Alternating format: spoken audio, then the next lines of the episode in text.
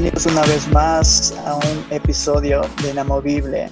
Mi nombre es Stanley Muñoz, o Junior para los amigos, ustedes me pueden llamar Junior. Eh, este día tenemos una invitada, una invitada especial. Viene desde los suburbios. Elian, o Elian. Elian. Hola amigo, bendiciones. Un gusto eh, y es un honor poder estar hoy en esta oportunidad contigo. Eh, sí, mi nombre es Elian Chan, eh, soy de Guayaquil, del sur. De los suburbios. no, realmente es, es un honor para nosotros tenerte aquí. Estamos muy gratos por tu presencia aquí en este día. Eh, cuéntanos un poco acerca de ti, porque queremos conocer qué hace Elian. Bueno, eh, tengo 22 años, estudio de Derecho, eh, normalmente o, fuera del, área espiritual, ¿no? Del ámbito espiritual. en el ministerio he servido a los jóvenes desde que tengo 16 años. Conocí a Dios a los 15 años eh, por una historia también que marcó mucho mi vida desde niña, eh, pero creo que ese fue el tiempo en el cual Dios estableció para, para que yo lo conociera. Actualmente, bueno, trabajamos en las redes junto con mi amigo Junior, influenciando a los jóvenes de, las redes, llevando un mensaje de, de luz y salvación y, cambiando el panorama que estamos hoy viviendo de muerte y de crisis en un panorama de vida y de, y de, de salvación. Sí, es justamente lo que tendríamos que hacer en este mundo al momento en que empezamos a, a encontrar una necesidad, porque ahora hay una necesidad muy grande, eh, especialmente ahora en esos tiempos que hemos tenido un montón de, de situaciones en las que se pone en prueba nuestra fe. Es aquí realmente donde tú llevas de una fe teórica a la práctica. Cuéntanos un poco cómo surgió lo que estás haciendo ahora. Eh, bueno, muchos actualmente ya pues no te molestan con que, ah, la influencers, pero yo siempre he pensado que todos, en, todos somos influencers, todos influenciamos, así sea una persona, siempre estamos influenciando con nuestra vida. Alguien siempre... Todos en cierta medida tenemos un grado de influencia. Sí, yo pienso que todos tenemos eh, un grado de influencia. Muchos la usan negativamente y otros la usan positivamente. Porque de una u otra forma tú tienes amigos y, y lo que tú le digas, eso influencia, tu vida influencia en los demás. Entonces yo creo que eh, lo que motivó a, querer usar las redes para llevar un mensaje que influencie de forma positiva a las personas es sobre todo esta crisis que estamos viviendo actualmente. Bueno, ya mucho tiempo atrás yo ya estaba como que queriendo, te cuento amigo aquí entre, aquí entre nosotros que estamos conversando, obviamente ya te molestan y como que andas hecha la famosa, la, la faranda, no sé. Eh, pero... Sí, ya me están también diciéndome lo mismo. no. Sí, y siempre te van a, molestar eh, por, cuando tú ya empiezas a sonar y empiezan como que a ver tu nombre ya, ¿no? Eh, sonar. Pero bueno, como yo te decía, yo creo que todos tenemos un nivel de influencia, todos podemos ser influencers. Claro que unos usan las redes, otros usan otros medios, pero todos podemos influenciar en la vida de los demás unos positivamente y otros lamentablemente negativamente. Entonces, claro, ahí vendría radicando la clave. Exacto. Porque con esa influencia tú puedes hacer muchas cosas. Puedes influenciar para bien o para mal. Y a veces esta influencia no es porque tú quieres imponerle algo a alguien, sino tu estilo de vida cómo llevas tu vida. Por ejemplo, los influencers conocidos de Instagram son personas que solo viven su, una marca, viven su vida y a la gente le gusta ver lo que hacen, pero no es que te imponen algo. Entonces, es lo mismo acá, ¿no? Lo que se trataba de hacer es llevar nuestro estilo de vida cristiano a las redes para que la gente pueda ver que no es que un cristiano tiene una vida perfecta, pero tampoco es que tiene una vida a la ligera o libertina, como se podría decir. Claro, tú puedes también eh, demostrar tal como tú eres y, la gente va a querer ser como tú. Y, ellos ven este estándar, este estándar que es algo alcanzable, porque al momento de ser humanos tienes también errores. Y, y al momento no verte tan inalcanzable, porque puedes tú eh, ponerte en esta situación en la cual tú eh, muestras solo lo positivo, todo lo bueno, que parece solamente que estás en santidad. Entonces la gente llega a tener un concepto erróneo y dice, eh, esto es imposible, esto es inalcanzable, no puedo nunca ser santo. Lo que, pasa, lo que pasa actualmente en la realidad, muchos de las modelos o modelos eh, tratan de mostrar una imagen perfecta, una piel perfecta, pero eso solo es una edición, solo es algo que no es cierto, pero nos hacen creer a nosotros que esa, ese es el ideal. Y muchas jóvenes... Es el estándar. Muchos jóvenes llegan a aferrarse a eso y, a no sentirse amados por ellos mismos por no llegar o no tener eso que tiene esa persona. Es algo muy cierto. Y, básicamente todo se está manejando por medio de esto. Están imponiendo ese estándar, esta norma. Entonces, si no, te, no pareces a ellos, entonces eh, no estás en la onda. Exacto. Pero nosotros rompemos esquemas. Somos llamados a ser luz. Una luz no puede estar escondida debajo de una mesa, sino que tiene que alumbrar y ser luz luz en medio de esta oscuridad Entonces, que se vive. Y, por medio de esto de aquí, es igualmente por el medio donde te conocí y pudimos estar aquí ahora presentes. Así es, mira, ¿quién diría? Todo bendice si uno le da el buen uso a las cosas. Sí, damos gracias a, a David. Por medio de él es que conocimos mucha gente, Jesús Náticos. Ahí va el, la cuñita. Así es, y es verdad. Y, y, cómo fue el proceso, cómo tú lo llevaste en la cuarentena? Bueno, te cuento que esto... ¿Decidiste, decidiste eh, cambiar la temática o, o, impulsarlo? Yo creo que fue eh, cumplir un sueño. Mira, porque antes de todo esto, amigo, yo había orado por esto, justamente por eso yo creo que todo fue una respuesta que se alineó a algo que ya mi corazón sentía. Eh, hace muchos meses atrás yo había orado, pero por Ecuador, había orado porque sentía un poco de pesar de ver que, ¿por qué siempre se levantan de otras naciones y de Ecuador nunca? ¿Por qué nunca pasa algo así? Entonces llegué a un momento como a frustrarme en esa situación. Yo digo, Señor, pero aquí también habemos hijos tuyos. ¿Por qué no pasa lo mismo que pasa en otros lugares? Eh, y había ese anhelo en mi corazón. Yo digo, Dios, se tiene que levantar gente de Ecuador, se tiene que levantar jóvenes que sé que viven una vida eh, conforme a tu corazón, que pueda llegar a influenciar a la gente de aquí mismo. Y así fue, mira, viéndolo de la cuarentena, y ahí fue donde ¡pum!, retumbó mucho más este deseo y decir, no, esta es la oportunidad. Hay que tomar esta oportunidad porque toda la gente no salía y la gente estaba metida en las redes. Y tras tantas noticias malas, sobre todo, mira, acá en mi ciudad, tantos muertos que hubieron, entonces había que contrarrestar a esa noticia de miedo, a esa noticia que causaba pánico en los demás y llevar un mensaje que había vida, que aunque llegáramos a morir, tenemos esa seguridad en Dios de que hay vida eterna. Qué, genial.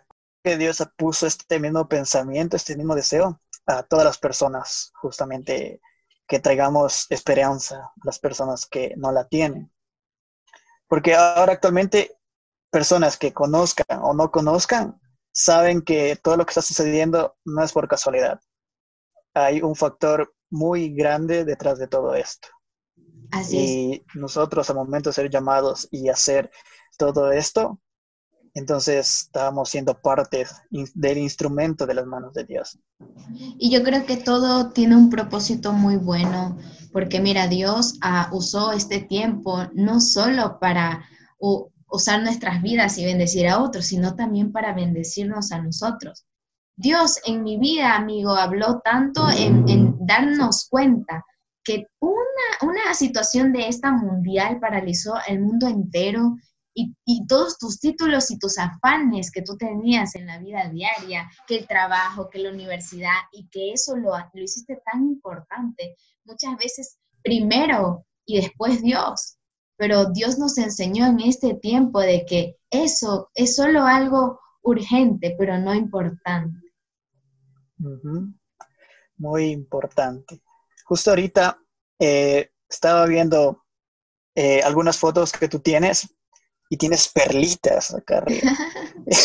¿dónde están las perlas? ¿Por qué no están aquí las perlas? ¿Dónde están las perlas? Oh, sí, me encantan las perlas. Cuéntanos un poco acerca de, cómo surgió perlitas o perlitos. Bueno, en mi Instagram estoy como me dicen la perla, porque bueno, actualmente todos me dicen perla porque yo a todo el mundo le llamo Perlito, Perlita. Bueno, y esta, este nombre tiene un trasfondo un poco profundo, te cuento, amigo. Eh, fue en un tiempo de mucho dolor que yo pasé un tiempo atrás. Eh, yo leí un libro que hablaba de cómo se, se formaban las perlas. Eh, cuando yo leí ese libro, yo creo que marcó tanto mi historia y mi vida en ese tiempo porque era como que me identificaba tanto. Eh, bueno, para contarte un poquito, la, perla nace de, nace de una ostra, ¿verdad? La ostra vive en el fondo del mar, quizá muchas veces es algo solo insignificante y a veces eso somos nosotros, una ostra, pero que en su proceso le entra y debe entrar arena y basura dentro de ella. Pero estos, estos, estos organismos provocan en ella dolor y muchas veces sangrado. Y eso se siente tanto en la vida, porque a veces llegan personas y situaciones que nos duelen tanto que sentimos que sangramos también. Y en ese tiempo yo me sentía así, tan quebrada que sentía que estaba sangrando por dentro. Pero cuando tú sabes entregarle eso, eso que entra a esa concha, lo que científicamente pasa dentro de la concha es que se produce una proteína que se llama nácar, otros le llaman conchalina. Y esta proteína como que cubre, cubre, cubre ese, ese organismo y forma capas, capas, capas, y eso es lo que se forma como una perla. Y eso pasa también en nuestra vida. Cuando nosotros dejamos que Dios venga a cubrir esa, esa herida que está quizás ahí sangrando, y viene Dios con su amor a cubrirla, ahí es cuando Dios forma dentro de ti una perla. Quizás en ese tiempo tú no puedes entender lo que te está pasando. Y ahí vienen muchos peros, muchos porqués, quizás reclamos a Dios. Yo le reclamaba mucho a Dios. En ese tiempo, eh, quizás hasta, pero ese tiempo Dios usó para hacer de mí esa mujer que a lo mejor Él quería formar. Justamente hoy eh, se, me encontré con un artículo en el cual hablaba acerca de contaba, más, más o menos una ilustración de, una ostra. Una ostra fue sacada del mar y fue llevada a un barco. Entonces, en medio del barco eh, hubo, hubo una tormenta. Entonces, tuvieron que sacar todo que estaba ahí y lo botaron al alta mar. Entonces, la ostra lo que tuvo que hacer es nadar, nadar, nadar. Y encontró una roca. Entonces se quedó ahí en la roca y vinieron muchas olas y una ostra le pregunta, ¿por qué te quedaste solamente ahí?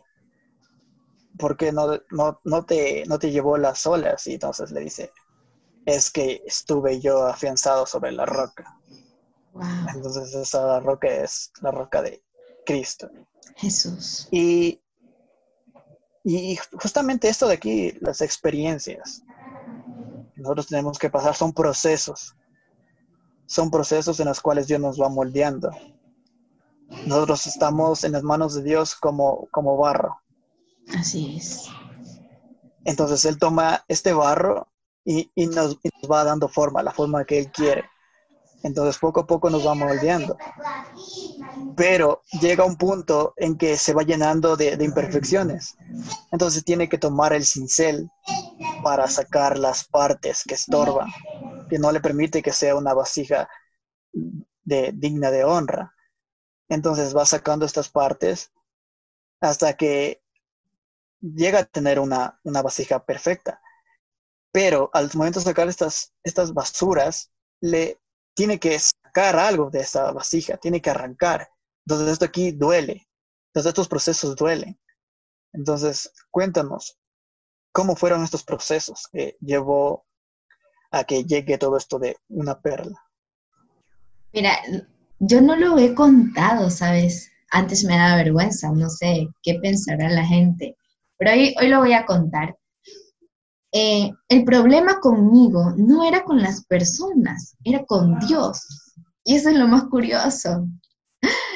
Porque digo, Dios a mí no me afecta eh, el proceso que pasa a veces nuestra vida con los demás. Me afectaba el proceso que estaba pasando con Dios en medio de un silencio. Cuando yo en mi primer año conocí a Dios, imagínate, Dios me mimaba como tú no te imaginas. Eso, eh, eh, eh, ¿A cuántos años fue? A los 15 años yo conocí a Dios. Esto fue después de un año y medio que yo conocí a Dios, ya empecé a, servir. pero se vinieron cosas muy duras, situaciones muy difíciles, tanto externa como internamente en mí. Yo creo que Dios estaba escarbando y arañando todo lo que yo venía arrastrando por 15 años.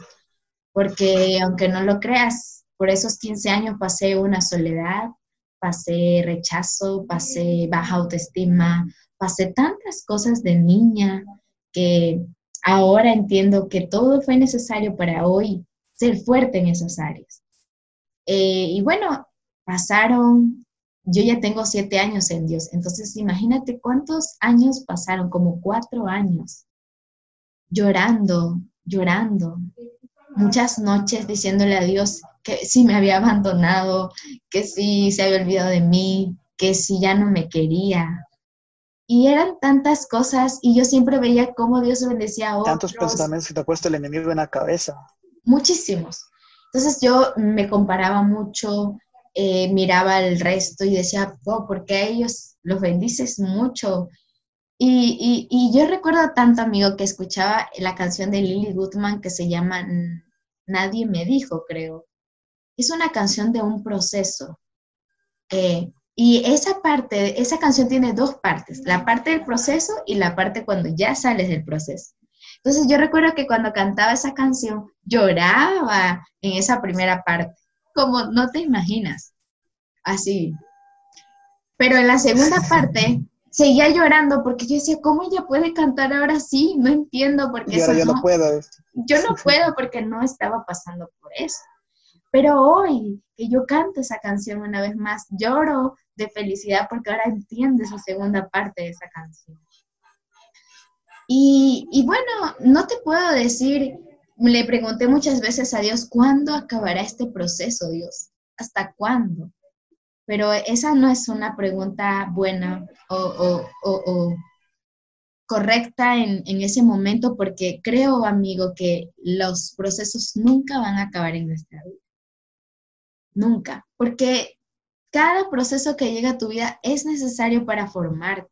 Si no hay procesos, entonces no hay formación. Y eso quiere decir que eres perfecto y no somos perfectos. Eh, hoy yo no me creo la mujer maravilla tampoco, creo que sigo teniendo mis, sigo teniendo mis luchas, pero también he podido superar esas debilidades que tenía y venía arrastrando. Eh, y, estos procesos son, es, es necesario que tengamos que, porque es ahí en el fuego donde tu vida es transformada y es endurecida. Entonces... Eh, Yo creo que es la oportunidad también para llegar a parecernos más a Jesús. Definitivamente, amigo. Claro, porque, es el objetivo general del Padre. Así es, porque ahí es donde nos rompemos y solo miramos a Jesús porque solo en Él podemos hallar lo que no logramos encontrar acá afuera o en otro lugar. Y esa dependencia es la que te hace parecer más a Jesús. Sí. Eh, igualmente recuerdo los procesos que también he tenido que pasar. Son, siempre son, son fuertes y, y puedo también, puedo tomar también la ilustración de la, de la ostra con la perla. También me ha tocado. y entonces uno regresa a ver atrás y dice, realmente todo lo que pasó es por un objetivo era necesario que tenga que pasar eso. No entendemos en nuestra mente finita por qué suceden esas cosas. Nunca las vamos a poder entender. Porque si que empezamos a cuestionarnos y decir, Dios, ¿por qué haces todas estas cosas? ¿Por qué permites que me pase esto? ¿Por qué bendices a la otra persona y, y a mí me dejas sufriendo? Estoy realmente pasando por cosas muy fuertes estamos cuestionándole a Dios, diciéndole que nosotros podemos hacer un mejor papel que Dios. Y entonces ahí es cuando creo que Dios te pone procesos más fuertes todavía. Y mira, hasta que tú no aprendas, si tú repruebas la prueba, no vas a poder pasar de nivel, te lo aseguro. Repruebas, te toca repetir el nivel. Claro, como en, el colegio, en la universidad, tú repruebas la materia, te toca repetirla. Ya depende de ti. Ahorita ya creo que son tres oportunidades que tienes. Pero Dios te da más de eso. Así es. Te da más oportunidades y porque Él es rico en misericordia y gracia. Tanto amor, así es. Entonces nos podemos imaginar cuántas veces hemos reprobado las pruebas de Dios. ¿Cuántas veces has reprobado? No te imaginas Imagínate, yo pasar, yo creo que pasé ese proceso que cuatro años. Imagínate, cuatro años. Y eso justamente me trae la... Claro, sí que hubiéramos sido en este tiempos actuales de colegio, ya te hubieran regresado a primer año. Exactamente. Y, justamente esto se me vino a la mente, eh, el proceso que tuvo que pasar José en Egipto. Fue, fue un proceso muy fuerte que él tuvo que pasar. Dios le dio muchos sueños, sueños proféticos, y, por, en base a estos sueños él también se empezó a enorgullecer. Dios trabaja en ti y tu autoestima y te da el valor que tú realmente tienes. Entonces tú empiezas a valorarte como tú eres pero también te puedes ir y creer más de lo que tú eres. Entonces era, esto es lo que le estaba pasando a José. Entonces en ese tiempo él tuvo que eh, ser vendido por los hermanos y, y, él no entendía por qué. Entonces fue a Egipto, tuvo este inconveniente con la esposa del, del faraón, fue a la cárcel. Imagínate tanto tiempo Dios en ese tiempo lo estuvo trabajando, lo estuvo moldeando este orgullo que él tenía. Porque algo de profecía que le dio no es cualquier cosa que Dios les daba a cualquier persona. Y él tuvo que pasar este proceso. Hasta que estuvo él moldeado, tú te das cuenta al momento de verlo en la presencia de Faraón. Entonces él dice, Dios te va a interpretar esto. Entonces él dice, ya no dice yo, sino dice Dios. Entonces vemos que él ya estaba ya, ya dado forma, estaba ya moldeado. Y los procesos siempre van a ser largos, no vas a esperar, no esperes tener un proceso corto, porque no va a suceder, siempre van a ser Es que si es corto, entonces la bendición hay que verla, porque yo siempre he entendido que mientras mayor sea y más grande sea, mayor será la bendición definitivamente. Justo tú, amigo, hablabas de Potifar y yo escuché en ese tiempo un mensaje súper bueno que decía que para uno llegar a alto tienes que bajar. Para subir tienes que bajar, decía él. Y, y llegar al éxito sin pasar el proceso dice que te termina corrompiendo. Y justo mencionabas Egipto, y sabes, la Biblia le llama el camino de en medio. el camino de en medio, pero sabes que ese camino fue donde ellos más se encontraron con Dios, donde Dios más se encontró con ellos, el camino de en medio. El desierto. Antes de llegar a la tierra prometida. Justamente es ahí donde tú, tú te encuentras y sabes realmente lo, lo que tienes, porque no cualquier persona sería capaz de atravesar el desierto y no morir en el intento. Entonces es aquí donde nosotros podemos ver eh, que, se, que, se, llega también a cumplir las, las, parábolas de Jesús, de las semillas sembradas en diferentes tipos de, superficies. La semilla que fue sembrada en buena tierra, el que fue sembrado en, el, en, las piedras, el que fue sembrado en, el, en los espinos. En el desierto ves qué tipo de semilla fuiste. Si fuiste una buena semilla, o una semilla que no tuviste suficientemente raíces. Exactamente. ¿Y cómo te ves tú de aquí en cinco años con todo lo que tú estás haciendo? Porque es, es algo grande, porque veo que estás, se está despegando. Yo creo que eso está pasando en todos, amigo. Junior, no creo que solo en uno, sino en todos. Dios nos está sorprendiendo pero yo lo que anhelo y siempre le digo a Dios, Señor, si esto no está viniendo de ti, yo prefiero no subir nada ni hacer nada. Porque el objetivo no es que me reconozcan a mí. Claro que yo tengo un nombre, la perla, pero esa perla tiene, tiene la curiosidad que le da a la gente por qué. Y ahí viene la historia y ahí es donde tú puedes hablar del de, el amor de Dios a través de esa historia. En cinco años tendré 27 años. bueno, yo, yo siempre le digo algo a Dios, yo no quiero que, lo que yo suba sea algo mío, porque mi anhelo no es buscar un reconocimiento de, mí, sino de, de Él en mí. Y siempre digo la misma frase, todo lo bueno que la gente llega a ver en mí es Jesús y todo lo malo soy yo. Entonces, si me preguntas cómo me ven cinco años, bueno, yo soy muy soñadora, yo siempre tengo unos sueños locos.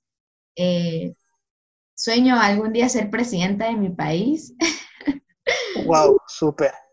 Eh, pero en cinco años, no sé, anhelo de que... Seremos, seremos candidatos entonces.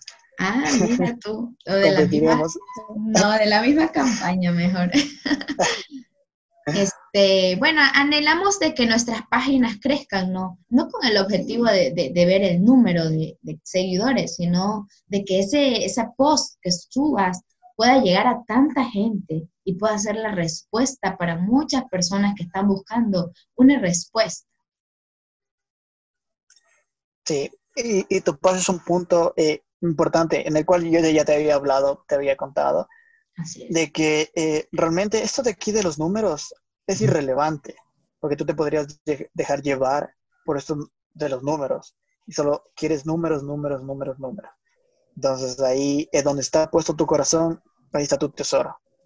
Si tu corazón está puesto en, en números, entonces estamos fritos. Aquí lo importante es no ser reconocidos nosotros, porque no sirve de nada al momento que nosotros vamos, vayamos a la presencia de Dios, Dios nos puede decir, jamás te conocí. Entonces lo, que realmente importa es que Jesús nos conozca y poder ir a su presencia a gozar con Él. Qué bonito suena eso. te iba a decir algo. Eh, eh, ya, ya me olvidé. no, muy olvidadiza. Sardina te voy a dar. Sí, acá hay, una escasez de eso. Entonces, eh, esto de aquí es, es, un, es, una excelente iniciativa la que tú tienes, por el cual tú puedes llegar a muchas personas, porque hay personas que están realmente eh, pasando por procesos. Y me he topado igualmente con personas que están pasando por procesos fuertes, en los cuales ellos sienten ya que como que Dios los dejó atrás. Una vez escuché, una vez escuché que decía eh, que Dios da sus mejores, come sus mejores batallas, sus mejores guerreros, algo así, escuché. Sí, exactamente. He escuchado, es así, ¿no? Sí. Entonces, eh, les he dicho eso a esas personas, pero a veces siento como que, que no, es, no es suficiente, porque eh, los procesos que ellos pasan son diferentes a los, tuyos. ¿Qué les dirías a esas personas que están pasando por medio de estos procesos? Bueno, yo les podría decir de que el mundo entero nos va a poner muchas distracciones, muchas distracciones. Entre esos crisis, problemas, escasez, dolor, decepción, ansiedad, depresión. Pero lo que yo podría, podría aconsejarte y que creo que ha sido el motor en mi vida, el combustible, es solo una cosa. Mira a Jesús. Fija tus ojos en Jesús. No podemos seguir a alguien que no estamos viendo. Cuando tú tienes fijado tus ojos en Jesús, el resto, créeme que cobra tan poco valor. Colosenses 3 dice, pon tus ojos en las cosas de arriba. Haz tesoros en las cosas de arriba, dice la Biblia. Hebreos 12 también dice lo mismo. Fija tus ojos en Jesús, el iniciador y consumador de la fe. Entonces, ese es el consejo que yo podría darles a los que están pasando un proceso. Fija tus ojos en Jesús. Mira que fijar los ojos en Jesús no es lo mismo que mirar a Jesús. Fijar tiene algo tan profundo esa palabra que es, aunque venga lo que venga, tú tienes tu mirada en el cielo. Aunque venga lo que venga, tú vas a levantar tus manos a adorar aunque venga lo que venga, no vas a decir, Señor, ¿por qué? Sino gracias, Dios, porque sé que tú estás en control de mi vida. Sí, excelente. Y, y, a veces es, difícil llevar a cabo esto de aquí en, fijar, porque realmente eh, somos seres humanos y, y fallamos. Ahora sí, dinos algo que tú puedas inspirar a las demás personas a aceptar los procesos de Dios para ir terminando. qué difícil. Algo que, que la gente diga, algo que diga, wow, voy a seguirle a ella. es que mira, yo creo que todo se trata de una actitud de tu corazón. Eh, mira, siempre escuchaba yo en el proceso adórale, pucha, pero cuando te llega el proceso, adórale pues a Dios. Vamos a ver si puedes adorarle. Pero todo es, todo es sencillo hasta que no te toca a ti. Así es. Pero mira, yo te digo, cuando llegue el proceso, no esperes tanto, no lo pienses, solo mira al cielo. Porque en los cinco primeros segundos tú tomas dos caminos. Tú puedes escoger entre dos caminos o confiar en Dios totalmente y saber que Dios está en control de tu vida o tirarte a ver lo que está pasando. Porque todo esto pasa para distraernos. Cuando tú sacas tu mirada de Jesús, tú dejas de ver al, al, maestro, tú dejas de ver al dador de vida, tú dejas de ver a ese Padre que está pendiente de ti y te sumerges en lo que está pasando acá. Pero cuando tú fijas tus ojos en Dios, que no quita Él tus ojos de ti, tú vas a entender otra cosa. Pero ¿sabes qué es lo que más te ayuda a poder mirar a Jesús, Junior? Bueno, nosotros tenemos una identidad y sabemos quiénes somos y de dónde somos. Yo no tenía una identidad, te cuento, y eso me di cuenta en la cuarentena. En la cuarentena, Junior, y por eso caía mucho en ese mismo proceso y por eso caía mucho en ese mismo eh, fango, le llamaba yo. Porque yo no tenía una identidad, quizás sí tenía una identidad hija de Dios, pero no la tenía firme. Cuando tú sabes quién eres y de dónde eres, ahí, ahí hay algo fuerte. ¿Por qué? Porque un hijo sabe que su padre siempre está ahí pero un huérfano no.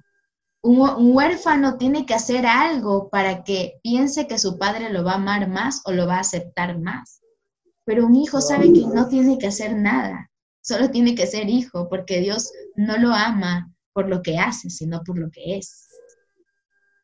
Y solo los que saben que son hijos pueden clamar a un padre. Los que no son hijos no pueden clamar a un padre. Wow. Con eso ya queda terminado. Eso es lo, mejor que salió de todo el día. no, súper, súper genial. Y Perlita, por, por este mensaje. Realmente súper bendecido. Yo sé que personas que lo van a seguir viendo, lo van a seguir escuchando y queda grabado ya para la eternidad. Así que llega un momento que nos vayamos, esto queda aquí grabado. Entonces decimos, este fue el mensaje de la perlita. El mensaje de la perlita de las naciones. Después, cuando te vayas a lanzar. Vice va a ser junior. no, no, ahí sí ya no.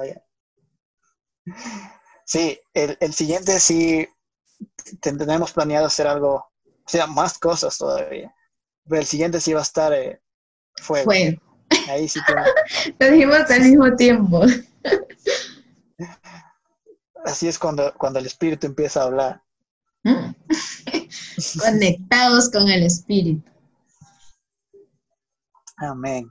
Entonces, te damos gracias por haber acompañado este día, por darnos este mensaje que estoy plenamente seguro que las personas van a, van a sentirse identificados con este mensaje. No, amigo, gracias a ti. No, es, es, es un honor tenerte aquí. Por favor, déjanos tus, tus links de tus redes sociales para que la gente eh, vaya a, ver temas, contenido que tú tienes. Es súper contenidos que realmente edifican tu vida. Dinos cómo estás. Bueno, yo estoy eh, muy contenta, ¿sabes? Por lo que está pasando en el mundo eh, espiritual, espiritual, porque no con lo que está pasando en el mundo terrenal. Eh, pero sobre todo bendigo tu vida, Junior. Gracias porque eres un instrumento que Dios usa para bendecir a las personas que escuchan el podcast y también para los invitados, porque el honor no es tuyo, el honor es nuestro por esta invitación. Así que amigo, dale con todo. Listo, bendecimos, bendecimos tu vida y estén pendientes para el siguiente podcast. Vamos a hablar acerca, vamos a continuar, vamos a hablar acerca de o sea, vamos a continuar con la temática que íbamos llevando. Este tema sí va a ser más, más de guerra, más guerra espiritual. suena muy fuertes. La, la perrita nos va a contar sus testimonios de liberaciones en la costa. La liberación. Su autoliberación. también, también. Bueno, Perlita, muchas gracias por todo. Nos despedimos contigo. Gracias a ti, amigo. Bendiciones a todos. Chao. Chao. You have won me back with the riches of your amazing grace and relentless love.